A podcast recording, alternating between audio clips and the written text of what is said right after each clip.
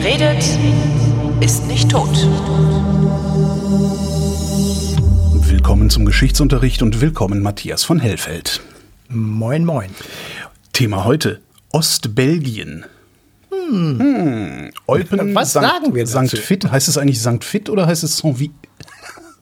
Ich würde ja sagen St. Fiet. Sankt Fiet, okay. Sankt Fiet, Eupen, Malmedy, ne?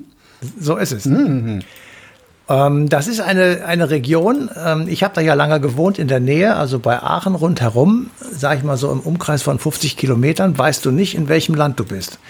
Das äh, ist so miteinander verwoben, dass du nur ähm, siehst, okay, da gibt's andere Brötchen und andere Plätzchen und sowas, aber ansonsten ähm, ist das eine Gegend, die miteinander verwoben ist. Bessere Fritten und, man kann sie auf Deutsch bestellen. Ja. Das ist nicht zu verachten. Und ich empfehle Ja, die. Fritten ist- ich empfehle die Fritüre. Wie hieß denn der Laden, wo ich mal war? Da fällt mir wieder ein. Also die Fritten, das stimmt. Ähm, und auch ansonsten ist Holland, Belgien eine wunderbare Region da oben. Also da kann man toll äh, sein und Urlaub machen und rumfahren und Sachen gucken und alles Mögliche. So, und ähm, was vor 50 Jahren stattgefunden hat, das ist tatsächlich ich sag mal, mit Tirol ähm, eine ernsthaft gut gelungene F F Lösung einer Frage, wie man mit Minderheiten und mit Gruppen umgeht, die wirklich in der Minderheit sind. Also von der Zahl her gibt es ungefähr 80.000 Deutsche in Ostbelgien. Ähm, natürlich ist Belgien jetzt nicht so ein riesengroßes Land, aber immerhin 80.000 sind jetzt nicht so wahnsinnig viel. Und man hat ähm, von der Mehrheitsgesellschaft, also den ähm, übrigen Belgiern, die ja eher französisch oder auch niederländisch sind, ähm, gesagt, okay, wir brauchen für die auch einen Status, der sie sozusagen auf den Rang einer gesicherten Minderheit hebt, mit bestimmten Rechten, mit bestimmten Eigenheiten und auch mit bestimmten Finanzen. Und das haben die tatsächlich beschlossen und seitdem haben sie äh, Ruhe im Karton, sage ich mal. Und jetzt gucken Genau wir in die so. Vergangenheit, als der Genau, Karton noch gerappelt hat. genauso, genauso, das jetzt nur als Nebensatz, genauso wie in Tirol, wo also zwischen Italien und Österreich ähm, lange gerungen wurde, was nun zu wem gehört. Und es gab halt eine Tiro- Tiroler Unabhängigkeitsbewegung, die in den 60er Jahren für Mord und Totschlag gesorgt hat in dieser Gegend Europas. Und erst dadurch, dass sich diese beiden Staaten über einen gemeinsamen Status geeinigt haben, äh, ist eben ähm, diese Gegend zwischen Italien und Österreich befriedet, sage ich mal. Und die Leute leben wunderbar und haben ihre Eigenheiten behalten und so weiter. So, und in Belgien äh, ist es genauso. Ähm, man muss allerdings so ein bisschen zurückgucken. Ähm, Ostbelgien gehörte bis zum Ende des 13. Jahrhunderts zum Herzogtum Limburg und 1280 starb deren Herzog namens Walram der Fünfte. Ich habe extra Geiler Name, Wall. Der heißt wirklich so. Wir treffen uns am Walramplatz. Nee, du meinst Wallraffplatz. Nee, nee, in Eupen. genau. Und jener Walram der Fünfte, äh, den ereilte das Schicksal, ähm, das nicht wenige Potentaten äh, hatten, nämlich, dass er keinen Sohn, sondern lediglich eine Tochter gezeugt hat, nämlich Irmgard. Und Irmgard folgt ihm also, stirbt aber schon 1283, also drei Jahre später. Und der Ehemann von Irmgard ist Graf Reinald von Geldern. Und alleine schon diese Namen, Limburg, Geldern, ähm, von Berg, Luxemburg, Falkenburg, alles diese Namen sind sozusagen in der unmittelbaren Umgebung. Und jener Reinhard von Geldern, der erhebt also Anspruch auf die Nachfolge seiner verstorbenen Gattin, aber auch Adolf V. von Berg, Graf Heinrich VI. von Luxemburg und ein weiterer Wallram von Walkenburg. So. Ich will das jetzt nicht weiter ausführen, das kann ich auch ehrlich gesagt gar nicht. Ich weiß nur, dass es ein großes Kuddelmuddel ist. Und dieses Kuddelmuddel muss aufgelöst werden. Und dann hat man sich, ähm, wie damals häufig äh, üblich, dazu entschieden, einen kleinen Krieg zu führen.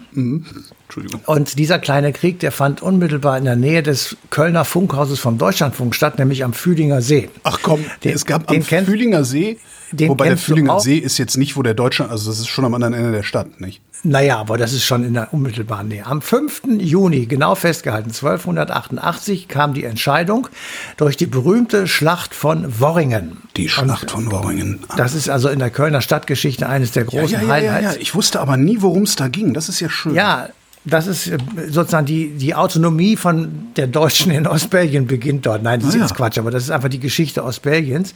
Und Gewinner dieser Schlacht von, Bra von äh, Worringen war der Herzog von Brabant. Und als, ich sag mal, Siegespreis bekommt er sozusagen übereignet das Herzogtum Limburg. So, und durch diese Schlacht von Worringen, deswegen ist die auch wirklich bedeutend, nicht nur für die Kölner Stadtgeschichte, sondern damit wurde sozusagen die Geopolitik in Rheinland und Westfalen neu geordnet. Und es folgte dann, was eben neben Kriegen im Mittelalter auch sehr oft gemacht wurde, nämlich eine Heiratspolitik. Ja, die haben die Liebe dann. kommt dann später schon, meinst Nein, die kommt gar nicht. Das war völlig irrelevant. Äh, jedenfalls, es wurde hin und her geheiratet und äh, also am ja, und Ende. irgendwann hast du eine dicke Unterlippe und wunderst dich, ne? ja, ich wollte gerade sagen, am Ende fiel das Gebiet dann an die spanische Linie der Habsburg. Ach komm, die waren. Okay, ich wollte nur Ja. einen blöden Witz mal, aber gut. Nein, ich sag mal, die Habsburger, die haben überall mitgemischt. Ähm, und die spanische Linie, wenn du jetzt mal noch mal kurz überlegst, Spanien, Belgien, Niederlande, ich sag mal, diese nordfranzösische Ecke, dann weißt du, dass die irgendwann angefangen haben, sich von den spanischen Habsburgern mit einem 80-jährigen Befreiungskrieg zu befreien. Das wird festgeschrieben und tatsächlich auch mit Urkunde und Stempel klargemacht. Ähm, beim Westfälischen Frieden von 1648, da wird die Unabhängigkeit der, der Niederlande von Spanien besiegelt. Damals gab es noch kein Belgien. Also das nochmal zur Erklärung. Die, die Niederlande waren sozusagen von oben von den nordholländischen Inseln bis runter zur französischen Grenze, ungefähr jetzt gesagt, war das die Niederlande. So, und ähm, dann, dann gibt's den spanischen Erbfolgekrieg, weil tatsächlich, wie du gerade sagtest, der mit der dicken Unterlippe, also das Ergebnis von jahrhundertelanger Inzucht, ähm, stirbt dann kinderlos, weil er zu der, derlei Dingen gar nicht mehr fähig war. Und dann gibt es den berühmten spanischen Nach Erbfolgekrieg.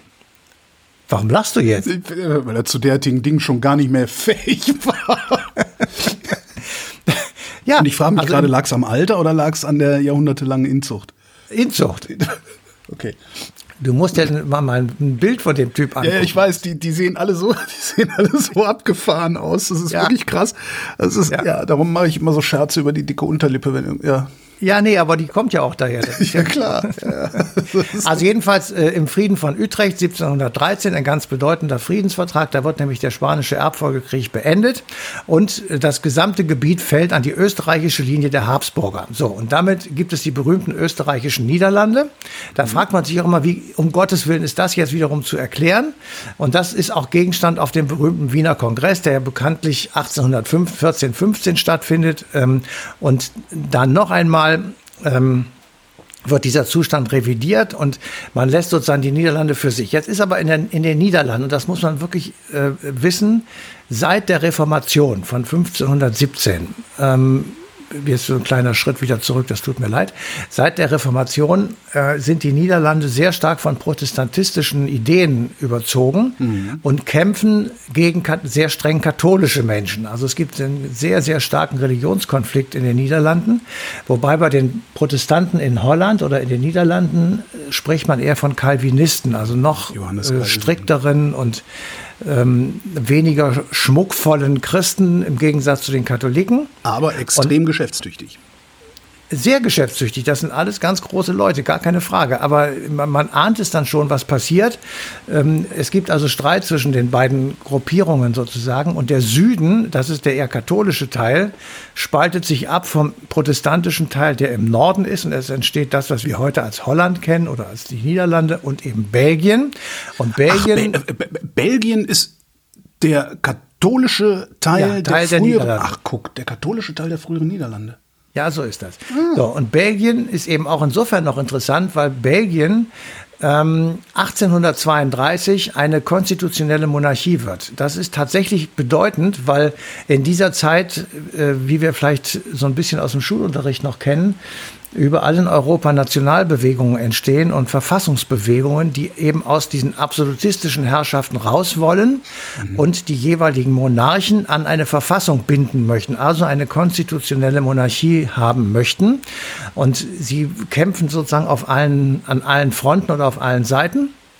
Und der erste, äh, der sozusagen, wo es erfolgreich ist, äh, ist Griechenland. Ähm, da kommt ein Wittelsbacher auf den Thron, Otto der Erste. Otto der Zweite war Otto Rehagel. Und, ähm, Und wer, jener Otto, sti- stimmt das eigentlich, dass wegen der Wittelsbacher die griechische Flagge weiß-blau ist? Also das ist ein Gerücht. Okay. Ähm, aber es, es ist vermutlich nicht, nicht richtig. Ähm, ich habe das allerdings natürlich auch gelesen, mhm. aber auch gleichzeitig die Einschränkung, dass das vermutlich nicht stimmt. Also muss man sehen. Okay. Ähm, also, äh, wir, wir schweifen jetzt so ein bisschen ab, aber das ist sozusagen ein, im, im Rahmen einer größeren Bewegung in Europa, die ja dann auch auf Deutschland, auf Italien übergreift. Also wir, wir haben 1848 in Deutschland eine Revolution, wir haben 1832 in Frankreich eine, 1848 auch in Frankreich eine. Also wir haben mehrere Revolutionen und ähm, es ist überall der Wunsch, konstitutionelle Monarchien zu ent, äh, entstehen zu lassen. Das wird dann auch tatsächlich passieren. In Deutschland 1871, in Italien 1871, wo du auf einmal Könige hast, die immer noch mächtig und stark sind, aber die, oder Kaiser, aber die eben tatsächlich auf ein Parlament Rücksicht nehmen müssen. Selbst wenn so ein Mensch wie Bismarck, äh, der ja Reichskanzler war, ähm, gesagt hat, das Parlament ist letztendlich eine Schwatzbude. Ich muss das akzeptieren, mhm. aber es interessiert mich eigentlich wirklich wenig, ähm, was da, ähm, ja, wie soll ich sagen, ähm, was da passiert. Was da geschwatzt also, wird. Ja. ja. was da geschwatzt wird, genau. Also 1871 äh, ist es also, ähm, wird das Deutsche Reich gegründet. Ähm, und dann geht es ja irgendwann in den Ersten Weltkrieg über. Und letztendlich ist es so, dass nach dem Ersten Weltkrieg im Vertrag von Versailles Deutschland Gebiete an Belgien abtreten muss, die sogenannte Ostkantone. Ähm, also die gehen dann als Ostkantone an Belgien. Ähm, dazu muss man wissen, der Versailler Vertrag, der wird ja immer so als, ich sag mal, unheilstiftendes Werk gesehen als Grundlage für den Zweiten Weltkrieg. Mhm. Das mag teilweise auch so sein, weil die Nazis das tatsächlich auch als rhetorisches Argument genutzt haben und tatsächlich in diesem Vertrag von Versailles sehr viele Blödsinnigkeiten stehen. Ähm, auf der anderen Seite ist der Versailler Vertrag der Versuch, das zu zerschlagen, was von den alliierten Siegern als Urquelle des Krieges angesehen wurde, nämlich die Großreiche. Mhm. Also Österreich-Ungarn, äh, das Osmanische Reich und eben auch das Deutsche Reich. Und diese großen Reiche wurden entweder in Anführungsstrichen zerstückelt. Das Osmanische Reich ist im Grunde genommen komplett zerlegt worden, mhm. Äh, weil dann entstehen auf einmal und darunter so leiden sehr, sehr viele heute noch, nicht zuletzt ja, die Kurden. Mhm. Ja, ja, natürlich, weil da entstehen Staaten wie den, den Libanon, ja, den gibt's mhm. gar nicht. Und äh, Jordanien und sowas, die, die einfach nur Kopfgeburten sind. Das haben wir auch schon öfters besprochen hier. Oder der Irak ist noch ein besseres Beispiel.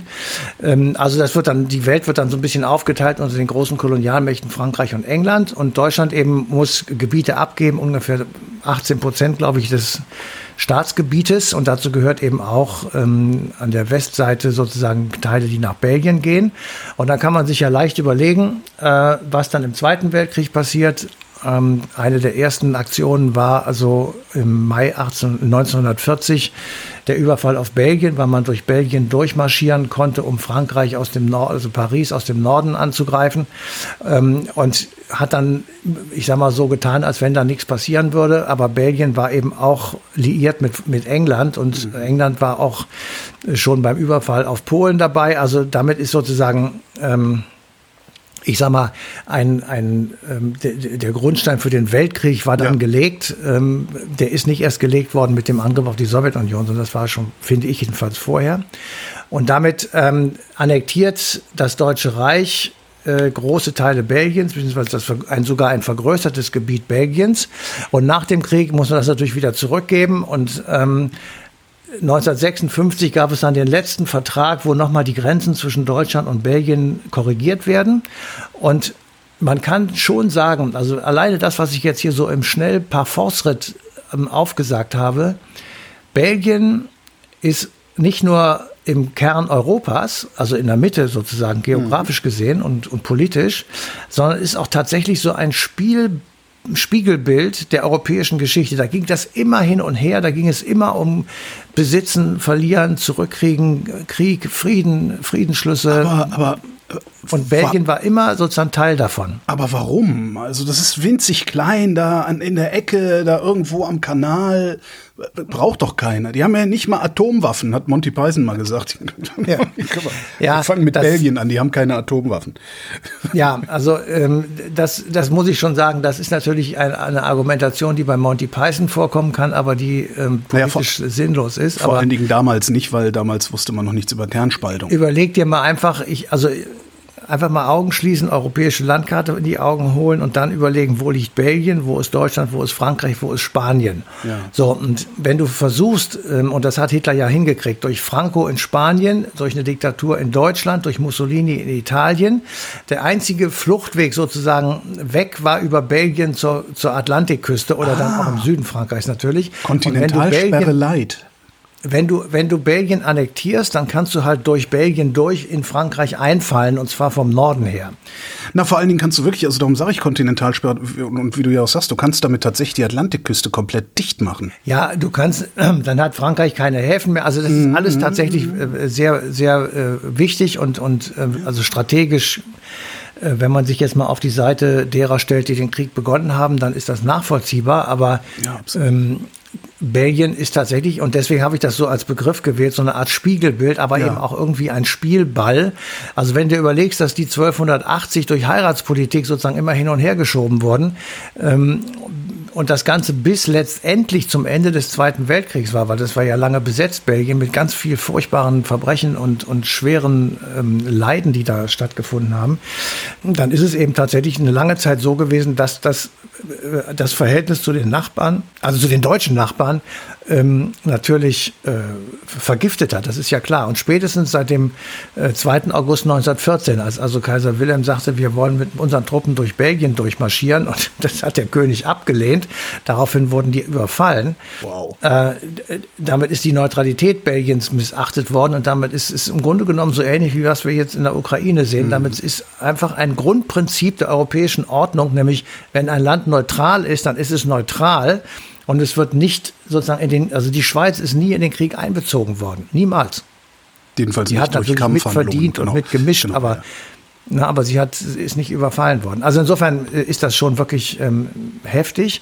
Und ähm, Belgien war bis 1944 besetzt und ähm, ist dann nach 1945 einfach mal schlicht und ergreifend zu den alliierten Siegern gezählt worden. Es gab hier belgische Besatzungssoldaten, im Übrigen auch in Köln gerade. Mhm. Ähm, und äh, das hat mich immer gewundert, weil ich es irgendwie immer so verstanden habe als als als als äh, Jugendlicher damals, dass ähm, die Alliierten gewonnen haben und darum die Truppen, die alliierten Truppen bei uns stehen.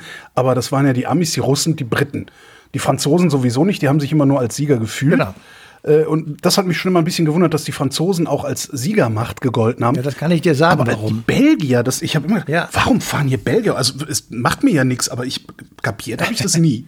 Ja, also es ist so gewesen, dass äh, es wurde eine Allianz geschmiedet und äh, für die Franzosen sprach damals General de Gaulle, mhm. der ja in London von London aus sozusagen eine Exilarmee versucht hat aufzubauen und eine Exilregierung für sich in Anspruch genommen hat und dann auch mit den Alliierten in Paris eingezogen ist, als Paris befreit war. Und deswegen hat er auf den ersten alliierten Nachkriegskonferenzen oder schon während des Krieges auch den Anspruch erhoben, dass Frankreich als eines der Hauptopfer des Krieges eben ja. jetzt auch sozusagen mit dazu beiträgt, dass die Friedensordnung sozusagen erhalten bleibt. Und dazu musst du wissen, äh, die größte, die wirklich größte Leistung neben der Gründung der Europäischen Gemeinschaft ist die deutsch-französische Aussöhnung. Da brauchen wir gar nicht drüber wenn, reden. Ja, ja, ja, ja. Ja, ja, nee, aber das hat damit zu tun. Also äh, de Gaulle war sozusagen ein erklärter Hitler-Gegner, mhm. aber ein erklärter Adenauer-Freund. Also die beiden haben sich so gegensätzlich sie waren, gut verstanden. Das ist oft so, dass man einen äh, extrem konservativen französischen Premierminister hat und einen sozialdemokratischen deutschen Kanzler und die finden sich total Moment, gut. Jetzt, also, aber Adenauer war nicht sozialdemokratisch. Nein, aber Schmidt zum Beispiel, der ja, das ist richtig, Giscard ja. sehr gut verstanden hat. Und, äh, aber jetzt Helmut nicht hier Kohl, Adenauer reinwaschen. Ja? Nein, ich will gar nichts reinwaschen, sondern Helmut Kohl, ja, der sich sehr, sehr gut mit Mitterrand äh, verstanden hat, der ein, ein massiv linker so mhm. Sozialist war.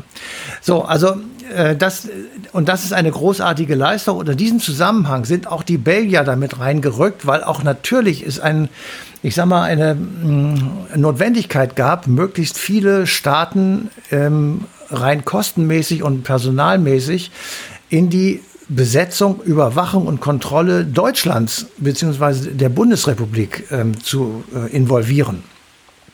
So, und das wurde dann, also Deutschland war dann besetzt, Westdeutschland, Ostdeutschland auch durch die Sowjetunion und die Rote Armee, aber die lassen wir jetzt mal außen vor. Mhm. Und dann wurde sozusagen aus der Besetzung und aus der Kenntnis der Westdeutschen dann irgendwann die Mitgliedschaft in der NATO. Also erst Gründung der Bundeswehr und dann Mitgliedschaft in der NATO.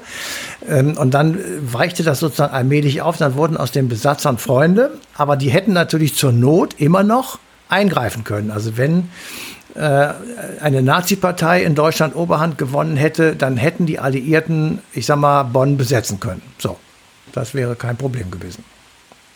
Wäre mal interessant, ob sie es gemacht hätten, ne? Äh, Damals ja. vermutlich schon, da war der Zweite Weltkrieg noch nah genug, jetzt ist er nicht mal mehr so nah. Naja. Ja, also vielleicht wäre wär gar nicht so schlecht, wenn sie heute da wären. Es gibt keine Alliierten in diesem Sinne mehr. ja, genau. Also solange unsere, unsere heutigen Nazis äh, nicht die Weltherrschaft anstreben oder zumindest äh, aggressive Hegemonialmacht über Westeuropa werden wollen, gibt es keine Alliierten, die uns vor den Nazis retten. Ja, also äh, ja, ich, ich sage nur, wenn sie noch im Lande wären, dann hätten sie jetzt sozusagen Gelegenheit, mal zu zeigen, was sie können. Aber ähm, lass uns das mal außen vor und hoffen, Manöver dass vor Cottbus und so. Nee, hoffentlich brauchen wir das nicht. ähm, okay, also 1945 ist also Belgien dann äh, auf der Seite der Alliierten und ist Teil der Besatzungstruppen, die in Westdeutschland, also der Bundesrepublik, mhm. stationiert mhm. werden. Und 1962 werden in Belgien Sprachgrenzen gezogen. Das heißt, das ist ein ganz wichtiger Punkt. Also in dem Moment, wo du mehrere Sprachen im Lande sprichst und siehst, da sind Mehrheiten für diese Sprache und dort für jene Sprache, kann man, und das haben die Belgier gemacht, ähm, Grenzen festlegen, innerhalb derer jene oder eine andere Sprache gesprochen wird. Im Norden Niederländisch, im Süden Französisch und im Osten Deutsch. Mhm. Das heißt, man hat eine gemeinsame Sprache, Belgisch sage ich mal, aber hat eine Amtssprache, die ist Deutsch.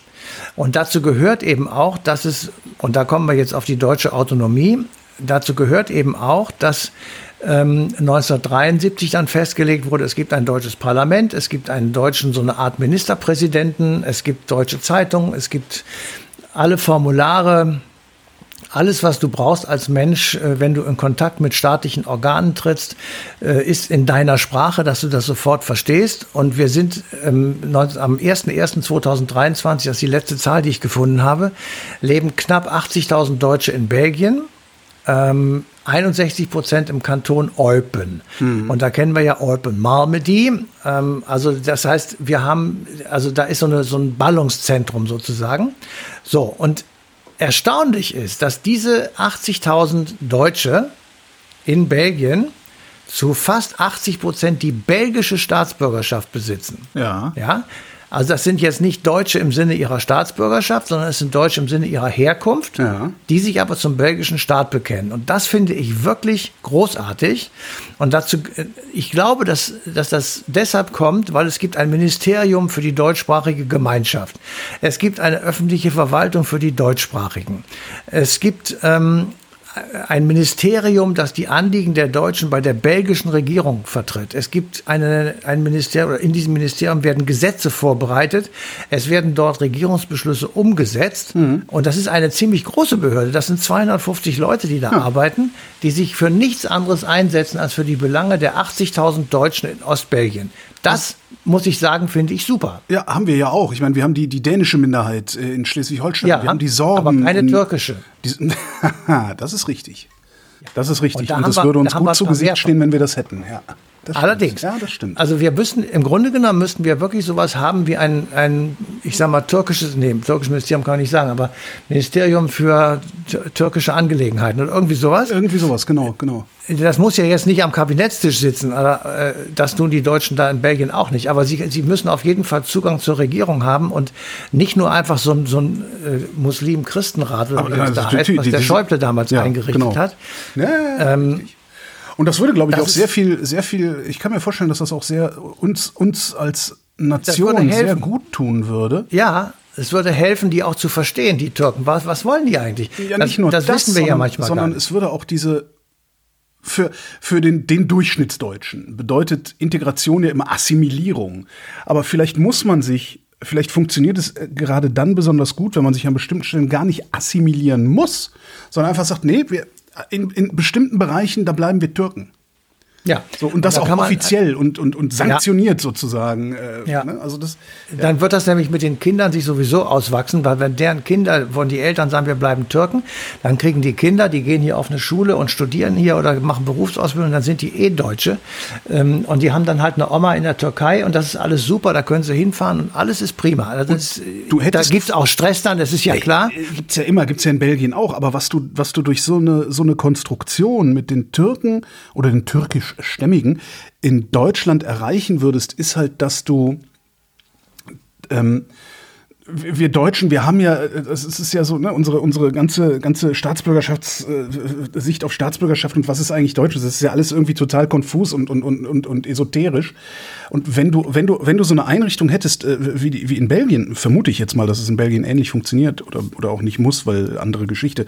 Aber mit so einer Einrichtung, die von Staatswegen definiert, was am anderen das andere ist und was nicht. Damit würdest du auch sämtliche Diskussionen darüber, was ist eigentlich, kann der Türke überhaupt Deutscher sein?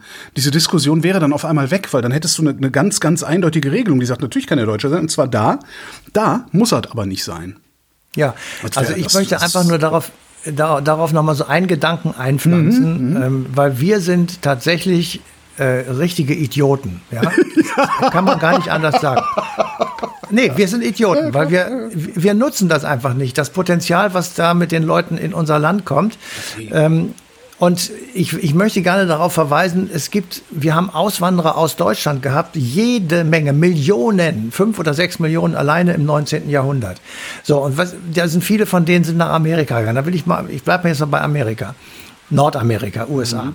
Ähm, und was haben die als erstes gemacht? Die haben Germantowns gebildet. Nee, die haben Germantowns gebildet.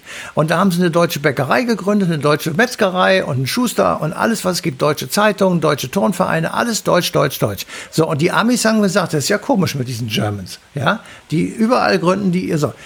Und dann haben die eine Zeit lang da gelebt und haben sich auch abgekapselt und so, aber ihre nachfolgenden Generationen, das sind Amerikaner. Ja, wobei. Und es gibt heute immer noch German Towns, das ist aber was für Touristen. Ja, da, da finde ich aber, muss man halt auch die USA haben allein aufgrund ist der Kürze anderes. ihrer Geschichte eine ganz ja, andere ja. und Tradition des, ja. Ne, des Bürgerseins in den USA, als das hier ist, weil hier hast du dann ja immer so eine komischen Gaulandspacken. Tausendjährige Geschichte, da kommt der Türke einfach her und will das haben.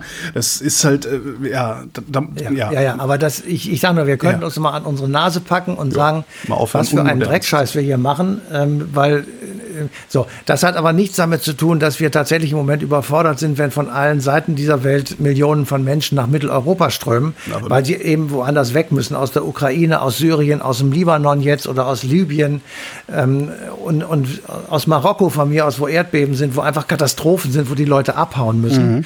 Ähm, Klar sind wir ist ja anderes. Aber unsere Politik, Natürlich sind wir überfordert. Unsere Politik das, zieht aus dieser Überforderung die falschen Schlüsse. Das ist halt ja, das Problem. ich sage ja nur, wir sind jetzt erstmal überfordert, aber das hat nichts damit zu tun, dass wir diejenigen, die hier sind und die hier bleiben werden, dass wir die besser integrieren müssen. Und das können wir tatsächlich machen, indem wir akzeptieren, dass es irgendwo Klein Istanbul gibt, wo Leute einfach leben, wie sie leben möchten, das müssen wir ja gar nicht gut finden. Ja, also ob, ob, ob ich jetzt unbedingt immer durch einen Bazar laufen muss, wenn ich was zu einkaufen habe, das, das muss ich ja nicht. Nee, so, wenn ich das will, dann kann ich halt nicht durch einen Bazar. Eben, das, wenn ich das will, dann mache ich das und wenn nicht, dann lasse ich es. Ja. Aber ich bin ganz sicher, und das ist ja auch heute schon so, also da, wo wir selbst, wo wir keinerlei Bemühungen äh, uns aufoktroyiert haben, äh, ich sage mal sowas wie ein Ministerium für Türken oder sowas zu machen. Ähm, ist es ja so, dass deren, mittlerweile sind es ja schon Enkel, fast Urenkel, die erkennst du gar nicht mehr als Türken. Die sprechen Dialekt, die, die, die, die haben deutsche Schulen und sowas alles gemacht und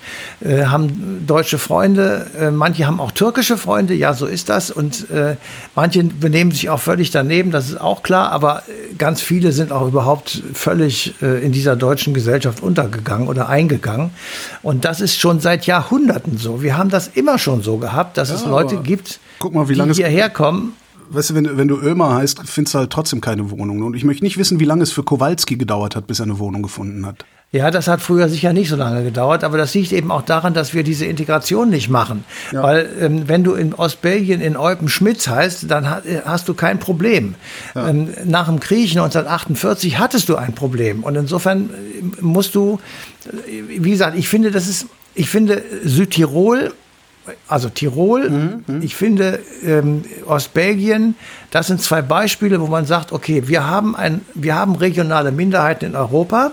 Ich empfehle Ulrike Giraud zu lesen, ich die nicht. Europäische Republik, wo du sagst, wir haben einfach äh, diese Strukturen, die sind in Europa so. Wir haben, glaube ich, 50 oder 60 solcher Katalanen, Basken und so weiter, solcher Ecken, wo man sagt, da mischen sich äh, Ethnien, da mischen sich mhm. Sprachen, da mischen sich Kulturen und so weiter. Und da gibt es Unzufriedenheit. Und diese beiden Flecken, die zeigen, das kann man super gut lösen. Ja wenn man will. An der Stelle kann man tatsächlich empfehlen, Ulrike Gero zu lesen. Danach hat sie in meinen Augen äh, doch reichlich den Überblick verloren, aber ihre Idee von ja, diesen Vereinigten Staaten von Europa, die sie hat, und im Europa der Regionen, also kleineren Einheiten, die ja. trotzdem gut miteinander funktionieren, die finde ich eigentlich sehr, sehr charmant. Natürlich sehr weit ja. draußen, sehr utopisch, aber trotzdem charmant, da mal drüber nachzudenken. Ich hatte auch mal eine Sendung darüber gemacht mit ihr. Und man kann ja auch sehen, dass wir haben gerade die Namen erwähnt, also die Basken und die Katalanen. Da sieht man, dass es ohne solche Bemühungen immer wieder knallt. Und zwar brutal, auch gewalttätig. Matthias von Hellfeld, vielen Dank. Und euch vielen Dank für die Aufmerksamkeit. Die passende Ausgabe Eine Stunde History, die läuft am 16. Oktober 2023 auf Deutschlandfunk Nova.